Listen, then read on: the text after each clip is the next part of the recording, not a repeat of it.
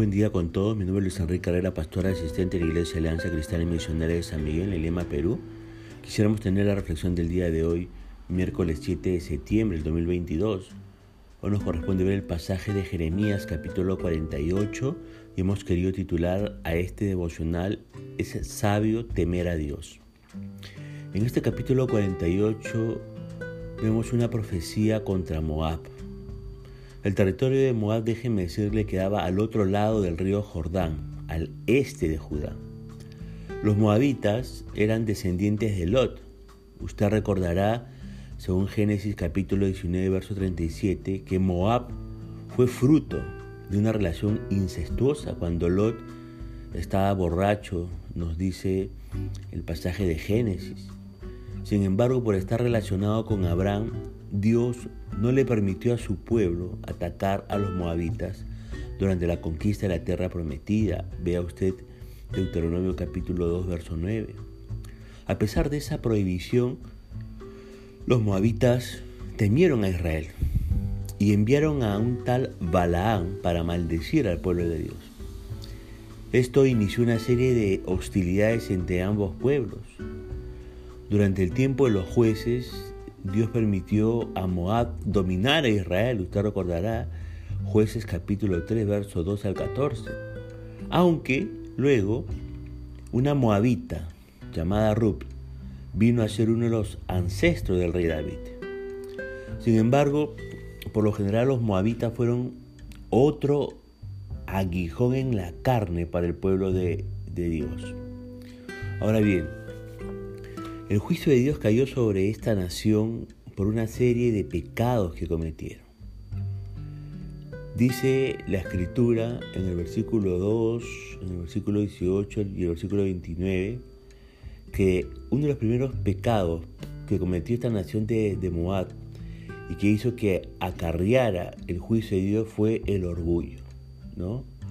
Dicen estos textos, no se alabará ya más Moab desciende de la gloria.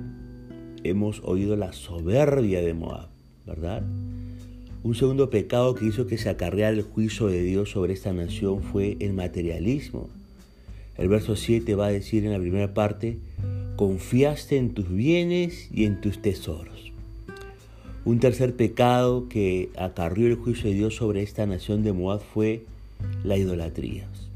Quemos era el dios principal de los moabitas y el sacrificio de niños era una práctica importante en su culto. Vea usted el versículo 7, en la segunda parte el versículo 13, el versículo 35. Un cuarto pecado que acarreó el juicio de Dios sobre esta nación de Moab fue la hostilidad contra el pueblo de Dios. Fíjese lo que dice el versículo 27. Pero, además, uno de los problemas que Jeremías identifica es que Moab jamás había sufrido. Desde su juventud, entre comillas, dice el verso 11, como nación, Moab disfrutó de paz y tranquilidad.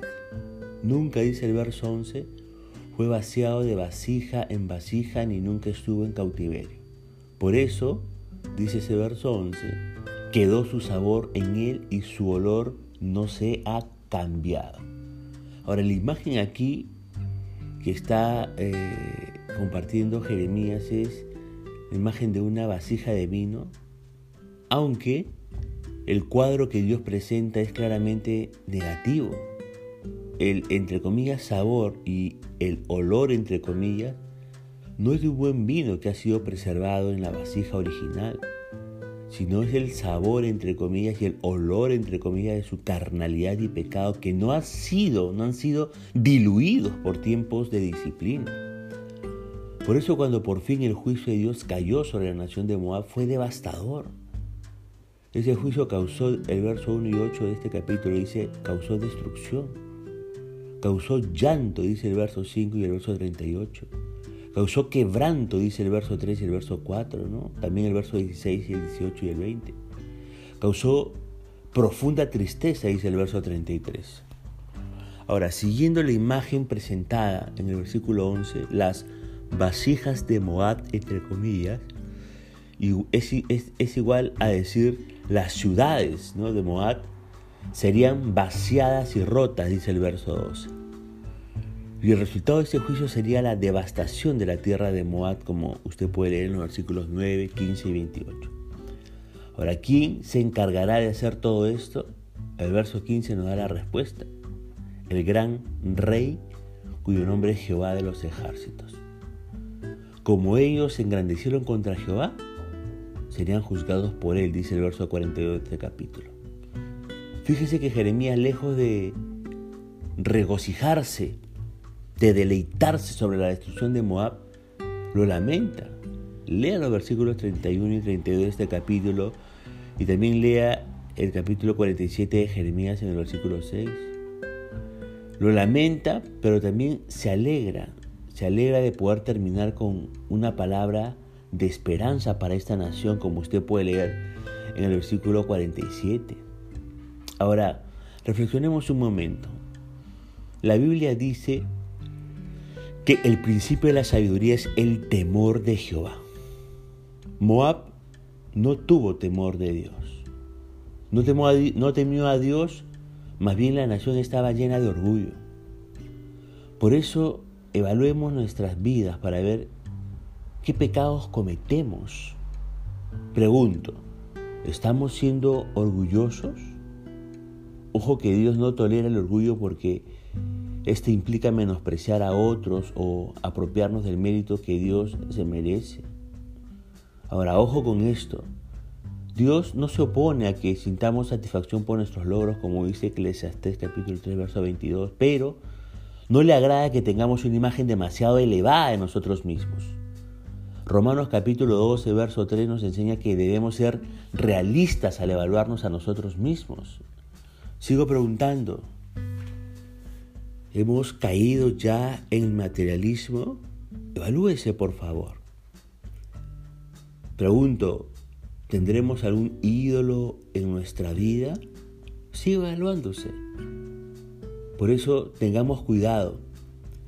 Tengamos cuidado especialmente si por el momento Dios parece no hacer nada para disciplinarnos. Tengamos cuidado. Hay un peligro en disfrutar de la quietud, como dice el versículo 11 de este capítulo. Más bien crezcamos, como dice, en ser sabios temiendo a Dios. Punto final para devocional del día de hoy, deseando que la gracia y misericordia de Dios sea sobre su propia vida. Conmigo será Dios mediante esta nueva oportunidad que el Señor le bendiga.